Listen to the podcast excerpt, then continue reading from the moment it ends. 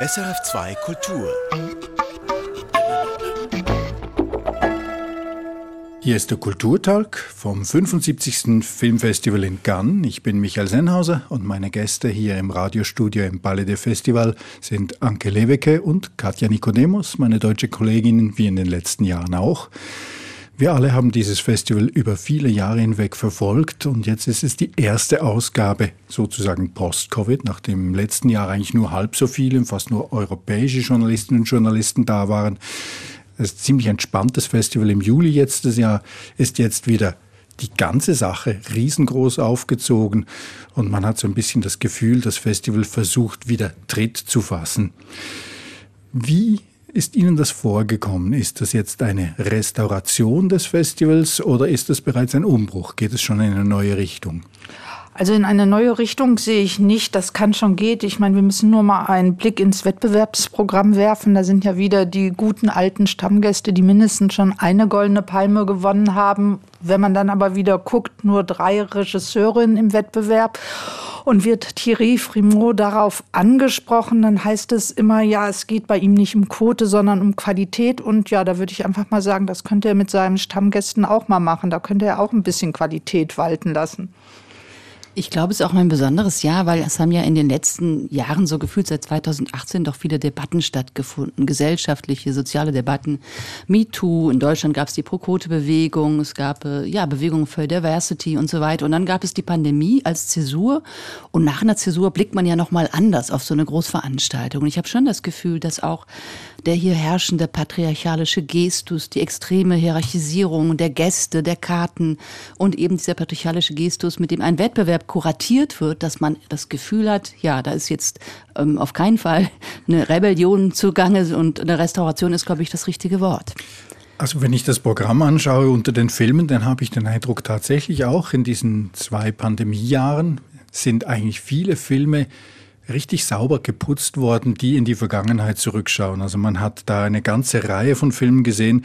Le Otto Montagne von Charlotte Wandermersch und Felix van Gröningen. Das ist übrigens die vierte Frau, die vierte Regisseurin im Wettbewerb. Die geht immer vergessen. Die halbe sie, Frau. Ja, die halbe Frau. Le Otto Montagne, das ist ein Best, war ein Bestseller in Italien. Das ist die, eine Jugendgeschichte von zwei Jungen, die sie die sich als Freunde aus den Augen verlieren und dann als Erwachsene wieder treffen. Also eine Art Rückblende, dann Armageddon Time von James Gray, auch ein Stammgast hier in Cannes. Auch das eine Rückblende in seine Kindheit in New York. Das spielt eigentlich alles so um die Zeit, in der Reagan zu Präsident wird, also auch eine, ja, eine Restaurationszeit in den USA. Jerzy Skolimowski, der alte Pole, der hat sogar direkt ein Remake gemacht eines Films von Robert Bresson von 1967. Das war Au Hasard Balthasar, also ein Film mit einem Esel. Der hat einen neuen Film mit einem Esel gemacht, der heißt I.O. Vom Bild her sehr eindrücklich. Es gibt den Film von Valeria Bruni Tedeschi, Les Amandiers, auch sie blickt zurück auf ihre Schauspielschulzeit in Nanterre an der Schauspielschule bei Patrice Chéreau. Und der Film, der eigentlich den Vogel abschießt, das ist dann Mario Martone aus Italien. Der Film heißt sogar Nostalgia. Und auch da geht es darum, dass ein Mann, der mit 15 aus Neapel weggegangen ist, zurückkommt, jetzt 40 Jahre später. Also eine geballte Ladung Rückschau und Rückblick und irgendwie habe ich das Gefühl auch ein Rückgriff auf das Kino, das mal funktioniert hat.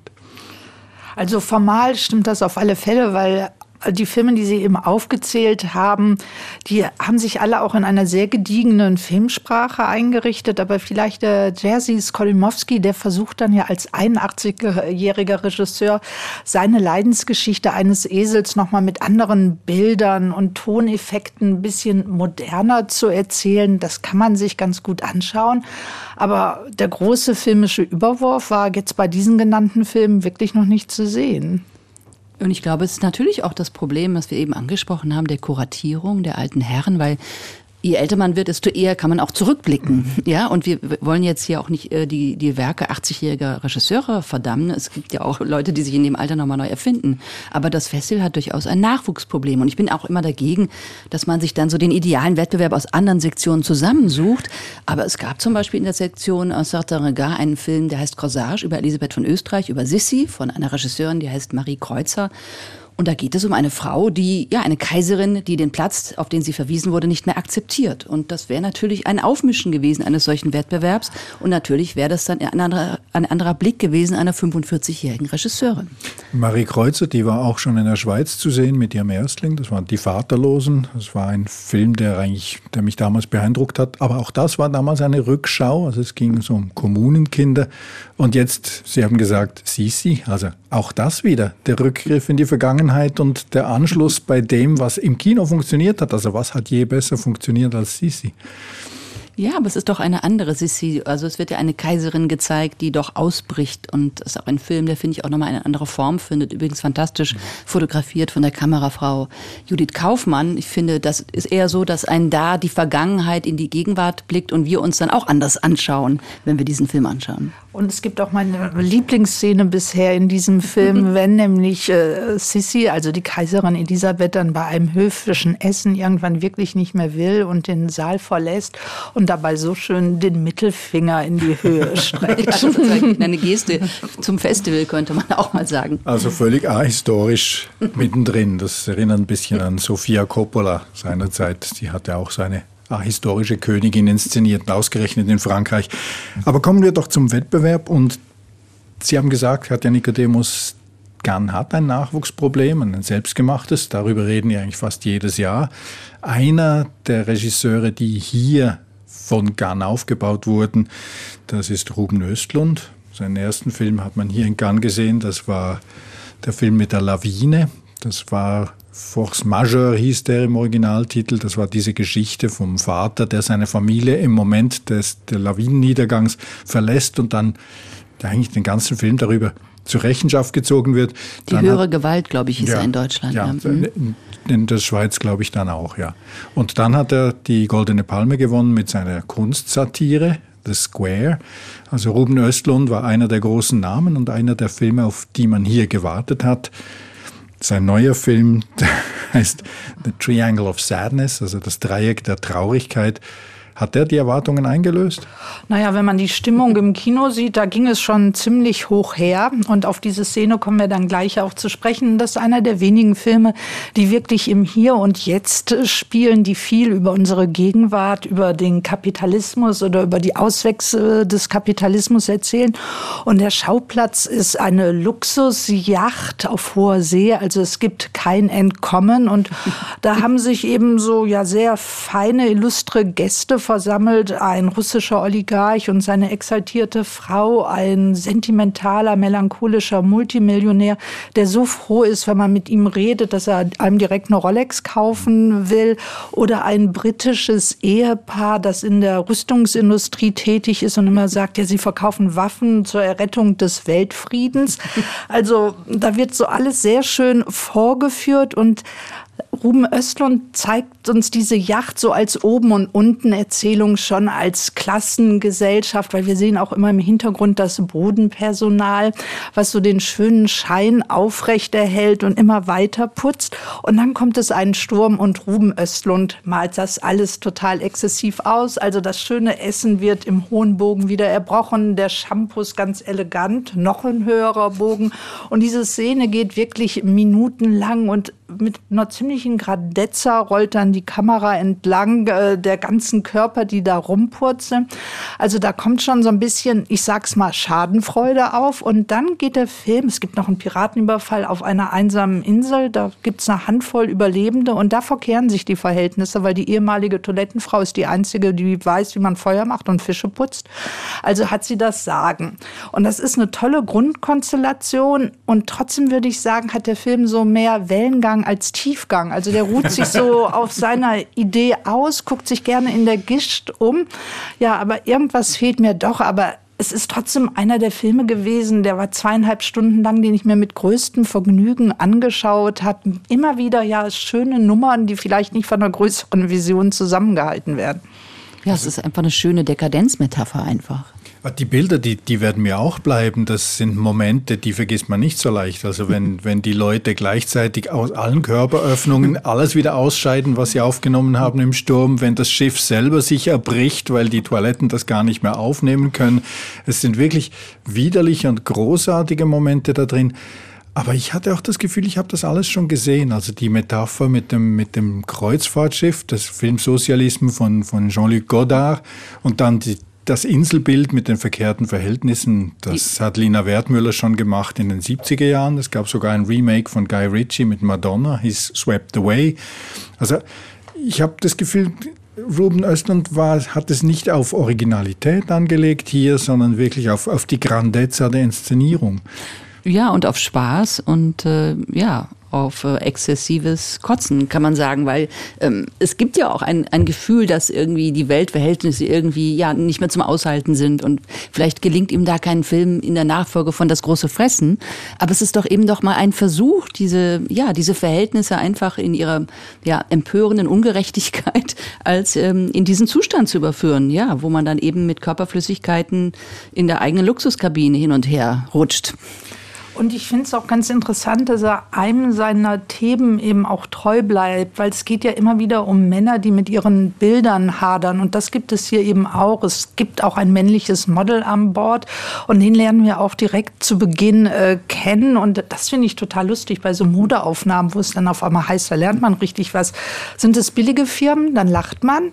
Macht man Werbung für teure Firmen, dann guckt man eben so von unten ne, also von oben nach unten so herab. Das fand ich schon ganz schön. Und später im dritten Teil muss er dann sozusagen ein Verhältnis beginnen mit eben der Philippiner, die jetzt das Sagen hat. Also er muss seinen Körper hergeben, damit diese neue Vision des Staates da läuft, was sie da versuchen aufzubauen. Also da bleibt er doch konsequent in seinem Themenfeld drin. Ja, wobei auch das, das Bild des, des Models und der Influencer, die sich eigentlich prostituieren und das haben sie sich am Ende dann direkt prostituiert auf dieser Insel, ist auch ziemlich abgedroschen. Was mich verblüfft hat an dem Film ist, dass es es gibt eigentlich keine direkte Identifikationsfigur. Also wir sind weder die, die Toilettenfrau aus der Philippinen, noch sind wir Influencer.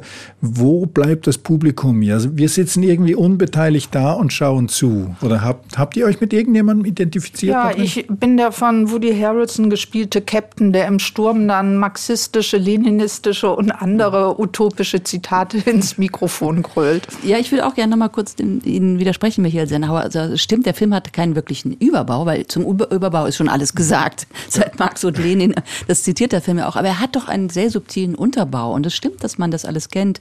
Influencer, Oligarchen und so weiter. Aber ich finde es schon toll, wie er das auch in die Dialoge einbaut, wie auch über Rollenmuster bei dem jungen Influencer-Paar diskutiert wird und wie er das dann immer so feiner, dann doch subtiler auch ausmalt.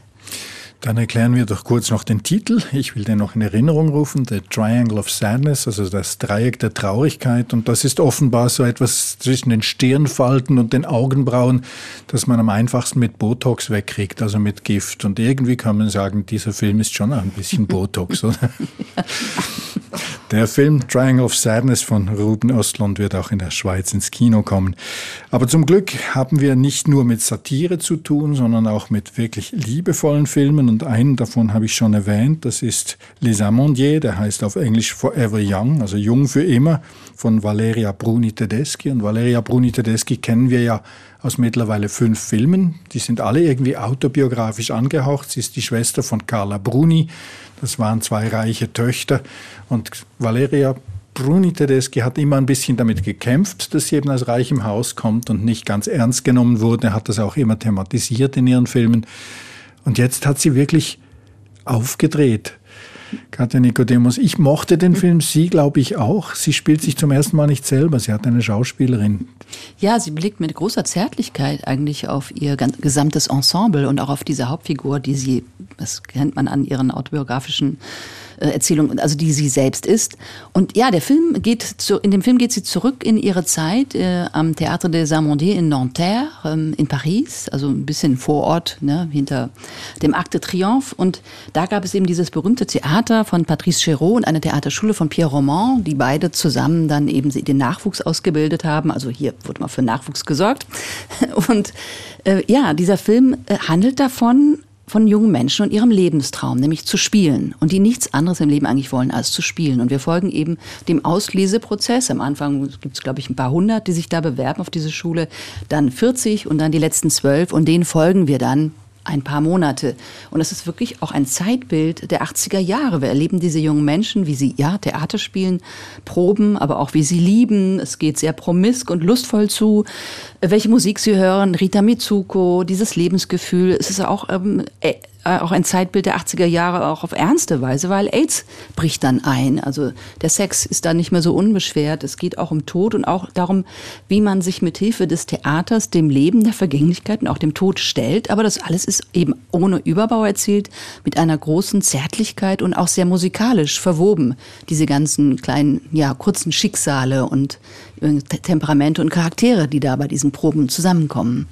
Ja, was mir an dem Film gefällt, ist einfach die unglaubliche Spielfreude dieser jungen, heranwachsenden Schauspielerinnen und Schauspieler und wie Valeria Bruno Tedeschi ihre damalige Art zu spielen, die total exaltiert war, auch selbst vorführt. Also bei der ersten Probe kriegt sie einen Schreianfall und ihr Dekolleté springt auf und sie wird dann auch direkt gefragt, ob man denn, um Schauspielerin zu werden, auch Exhibitionistin sein müsste und das alles. Also es gibt auch einen schönen ironischen Blick auf diese ersten Versuche in dem Beruf. Das hat mir unheimlich gut gefallen.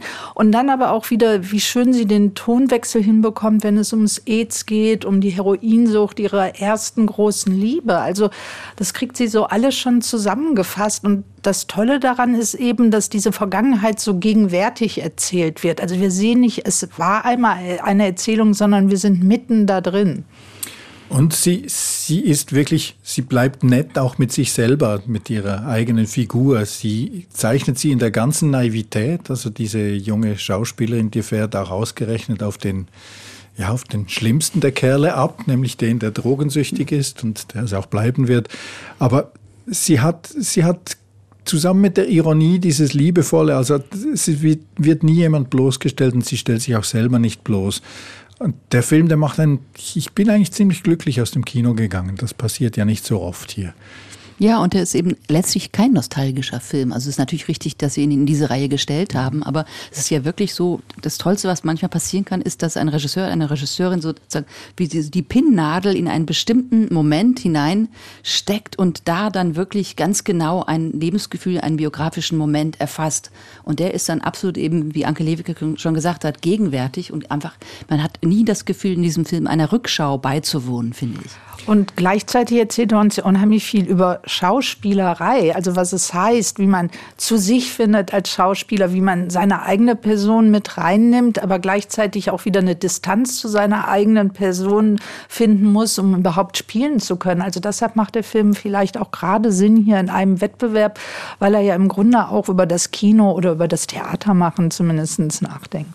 Wie überhaupt diese französischen Filme, bei denen immer alles ineinander fließt. Also man kennt die Schauspielerinnen und Schauspieler, die spielen übers Kreuz in den Filmen. Hier im Film von Valeria Bruni Tedeschi ist auch unter anderem ihre eigene Tochter, die sie mit Louis Garel, der auch in dem Film spielt, gehabt hat. Da ist die Tochter von Vincent Lindon, spielt mit. Der Vincent Lindon ist der Jurypräsident in diesem Jahr. Also Frankreich ist eine einzige große Theater-Filmfamilie oder ein reiner Inzuchthaufen, könnte man auch sagen. Aber irgendwie hat es wirklich etwas familiäres. Wir sind hier beim Kulturtag auf SRF 2 Kultur und wir reden vom Filmfestival von Cannes, von der 75. Ausgabe. Und wir reden im Moment über die Filme, die wahrscheinlich bleiben werden, aus einem Wettbewerb mit 21 Filmen. Und da möchte ich auch noch schnell auf meinen bisherigen Lieblingsfilm zu sprechen kommen. Das ist Decision to Leave, also die Entscheidung wegzugehen von Park Chan-wook aus Südkorea. Park Chan-wook wurde bekannt hier in Gunn mit seinem Erstling, das war ein Rachethriller, Old Boy. Der kam dann immer wieder mit anderen Filmen. Sein letzter war The Handmaid, das war seine historisierende, fantastische, von Barock aufgezogene Geschichte. Und jetzt erzählt er eigentlich einen, einen Noir-Thriller über einen Detektiv, der sich eine in eine Frau verliebt, von der er nicht so genau weiß, ob sie gefährlich ist oder nicht, ob sie eine Mörderin ist oder nicht. Es ist die Witwe der Leiche, die sie zu Beginn des Films finden. Und der Film hat etliche Twists und das, was mir so extrem gut gefällt daran, er hat diesen Noir-Touch, aber gleichzeitig er hatte mich an Drive My Car erinnert von Hamaguchi, den letzt, letztjährigen großen Film hier in Cannes. Er ist irgendwie elegisch und er ist, ist mehr Road-Movie, auch wenn er stationär bleibt und die Beziehung zwischen diesem Detektiv und dieser Frau, die ist einfach vom ersten Moment an sehr intensiv und sehr liebevoll. Und dazu hat er Bilder gewählt, die einem einfach bleiben. Zum Teil sind das reine Gags. Also auf der Leiche des Mannes, der abgestürzt ist, krabbeln ein paar Ameisen. Die krabbeln auch übers Auge und plötzlich sieht man aus dem Auge heraus die Ameise drüber gehen. Also diese Einstellung, die man sonst aus dem Kühlschrank kriegt. Er hat immer wieder solche optische Gags drin. Aber der Film ist extrem sorgfältig gemacht und auch geschnitten und die Musik ist wahnsinnig gut gemacht und Park Chan-wook hat gesagt, das hat auch mit der Pandemie zu tun. Er hatte einfach fast zwei Jahre lang Zeit und hat immer wieder dran weitergeschraubt und er behauptet, das sei wahrscheinlich bei vielen Kolleginnen und Kollegen auch so gesehen. Also ein Film mit einer ziemlichen Perfektion auf fast jeder Ebene, behaupte ich jetzt mal. Ja, wobei das fast zu bürokratisch klingt, finde ich, weil der hat ja eine enorme Power. Also wie sich Park Chan-wook da in diese, in diese Genre-Muster reinstürzt, ja, der Detektiv, die femme fatale. Mhm. Ähm, ja, aber es ist eben nicht nur Genre, sondern, oder wenn es gutes Genre ist, erzählt es ja auch was über das Land. Und wir erfahren doch auch nebenbei viel über Korea, über die Ehe dieses Detektivs, die so ein bisschen blutleer geworden ist. Wir erfahren auch, dass die femme fatale, in die er sich verliebt, also die, letztlich auch die Tatverdächtige, sie kommt aus China und da gibt es eben auch einen Status- und Klassenunterschied. Also es wird auch klar, dass diese chinesische Einwanderin ansonsten nicht das Interesse eines so gut aussehenden, ja, bürgerlichen Mannes erwecken kann, aber eben als Tatverdächtige, was sie dann eben auch weiter ausspielt. Also der Film hat wirklich viele kleinere Ebenen, auch vielleicht nicht den großen Überbau, der ist das Genre. Ja, ich würde noch mal gerne erwähnen, dass es aber auch ein großes Melodram ist und oh ja. auch als Melodram erzählt wird. Also das ist ja ein Detektiv, der sich immer in die Ermittlungen reindenkt und sich das dann alles, das ganze Szenario vorstellt. Und das bringt ihn ja schon immer in die Nähe der femme fatale. Also das finde ich ganz schön, dass er in seinen Gedanken räumlich schon ganz nah bei ihr ist. Und auch die Szenen, die äh, sie gemeinsam haben, und das stimmt schon mit Drive My Car, dass da dadurch, dass sie sich immer wiedersehen, zwischen diesen beiden Menschen wirklich was passiert und dass sie plötzlich auch nebenher über Dinge sprechen, die eigentlich gar nichts bei Polizeiermittlungen zu suchen haben, die aber wie so in so kleinen Zwischensätzen mal einfach hochkommen. Also das fand ich unheimlich geschickt und präzise gezeichnet. Wenn er mit ihr telefoniert, sieht er sich neben ihr im Raum. Mhm. Das sind diese Momente, wo wirklich er, er ist einfach präsent und weil es eben diesem Muster der Serie Noir folgt, wissen wir, wo es hingehen muss und das dreht er um drei Kurven weiter und das macht eben das Melodramatische daran aus. Zudem ist die Frau erpressbar, weil sie als Chinesin geflüchtet ist und der Mann, den sie geheiratet hat und möglicherweise umgebracht hat, ist der Immigrationsbeamte, der ihr natürlich den Status gegeben hat, dass sie bleiben konnte und sie dafür auch geheiratet hat. Also es spielt schon ziemlich viel Aktualität rein und gleichzeitig ist es ein Film zum Schwärmen, oder? Ja, die Autos, die Geräusche der Autotüren, dann das äh, tosende, brandende Meer. Es gibt auch auf der Tonspur so viele Ebenen. Also ich hätte, könnte diesen Film sofort nochmal schauen. Und viele Action-Szenen. Also ne, Verfolgungsjagden, die auch nochmal aus anderen Perspektiven geschossen sind und die uns dann über Seoul aus einer an, ganz anderen Perspektive nochmal so blicken lassen. Wieder eine goldene Palme für Südkorea, das wäre ja toll. Und vielleicht noch einmal ein Oscar für Südkorea. Das wäre dann, die Revolution geht weiter, könnte man sagen. Also vielleicht ist das Kino ja doch im Umbruch, aber wir sind noch nicht so weit. Es sind noch etliche Filme. Die Preisverleihung, die ist erst nächsten Samstag. Aber wie sehen Sie das im Moment? Wie funktioniert GAN? GAN war ja immer dieser Leuchtturm für das Kino. Also die Cinephilie, die hat sich immer wieder an diesem Festival entzündet. Das Festival ist so etwas wie die Olympiade der Cinephilen geworden in den letzten 30, 40 Jahren. Auf jeden Fall hat diesen Status auch immer wieder gepflegt. Und jetzt die Pandemie geht mehr oder weniger zu Ende. Die Leute kehren nicht so recht ins Kino zurück. Haben sie Angst oder haben sie neue Gewohnheiten? Schafft es dieses Festival im Moment, in die Welt hinaus so weit auszustrahlen, dass das Kino wieder lebendig wird? Naja, manchmal muss ich hier an das Plakat in diesem Jahr äh, denken. Und zwar sehen wir, es ist ein Ausschnitt aus Truman Show und wir sehen einen Mann so die Treppe in den Himmel hochsteigen und er kann in die Wolken fassen. Und Truman Show war ja ein Film über eben Truman, der von Anfang an in einer Glaskuppe lebt und ohne es zu wissen, der Held einer Fernsehshow ist. Und manchmal frage ich mich auch, sind wir hier so in unserer Bubble der Glückseligen, wo die Filmkunst noch hochgehalten wird? Und die große Frage, die sich kann natürlich stellen muss, ist, wie können Sie aus Ihrer Glaskuppel ausbrechen? Und was Sie aber in diesem Jahr anstellen, das finde ich doch so ein bisschen hilflos. Also die Zusammenarbeit mit TikTok zum Beispiel, mhm. dass dann auf einmal hier Influencer eingeflogen werden und die sollen dann mit ihren Filmchen Werbung äh, über Cannes machen. Aber das geht doch dann um den roten Teppich. Die machen doch nicht Werbung von dem schönen südkoreanischen Film, den wir gerade gesehen haben. Also das sind alles so kleine verzweifelte Versuche. Ja, man muss auch sagen, ähm, der Film, der im letzten Jahr gewonnen hat, Titan von Julia Ducournau, der hat in Frankreich nur, muss man sagen, 300.000 Zuschauer gemacht. Und das ist für eine Goldene Palme wenig. Und dem muss sich eigentlich auch dieses Festival stellen. Also es kann natürlich jetzt nicht unbedingt die Palmensieger verändern, aber ich glaube schon, dass die Strategie auf so eine Krise des Kinos nicht sein kann, dass alles beim Alten bleibt.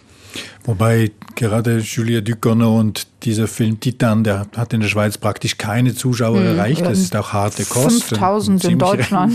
Ziemlich revolutionärer Film, könnte man behaupten. Also es war schon ein Versuch des Festivals, vielleicht doch einmal etwas Neues zu wagen. Und gleichzeitig, wenn Sie TikTok ansprechen, der rote Teppich war natürlich immer das Hauptverkaufsargument. Sämtliche TV-Kameras der Welt haben sich immer auf den roten Teppich gestürzt und die Filme wurden damit verkauft. Also wir sind ja auch deswegen hier, weil der Glamour sozusagen der Motor dahinter ist. Ja, aber kann man mit Tom Cruise diesen Motor noch anwerfen und mit einem Film wie Top Gun muss man nicht völlig umdenken? Also das frage ich mich. Dann ist es nicht verzweifelt, äh, Tom Cruise. Ich meine, wie viele Pressemitteilungen haben wir im Vorfeld bekommen, dass er hier ist? Dann kriegt er noch extra eine Masterclass und sonst was. Also ist Tom Cruise noch der Held für die jüngere Kinogeneration? Ich habe ihn ja eher als Abgesang empfunden und den ganzen Film sozusagen. Der sagt, die sagen sich ja gegenseitig im Film auch immer wieder, es ist Zeit abzutreten. Also vielleicht hat auch der Film Signalwirkung. Das war's schon. Das war der Kulturtalk vom 75. Filmfestival in Cannes. Meine Gäste hier waren Anke Lewecke und Katja Nikodemus. Und wenn Sie wissen wollen, wer die Goldene Palme dies diesjährigen Festivals gewinnt, am Samstagabend ist die Preisverleihung. Um 19.30 Uhr beginnt sie und eine kleine Revolution hat es schon gegeben in Cannes. Es ist nicht mehr Canal Plus, der den Fernsehpartner stellt, sondern es ist das französische Fernsehen. Das heißt, die Preisverleihung wird live zu sehen sein auf France 2 und damit auch in der Schweiz auf fast jedem Fernseher. Denn den muss man nicht suchen. Die französischen Kanäle sind auch bei uns irgendwo unter den ersten zehn aufgeführt. Ich danke herzlich. Gerne. Und wünsche weiterhin viel Vergnügen am Festival. Ja, dann treten wir jetzt auch ab. Tschüss. Erfahren Sie mehr über unsere Sendungen auf unserer Homepage srf.ch-kultur.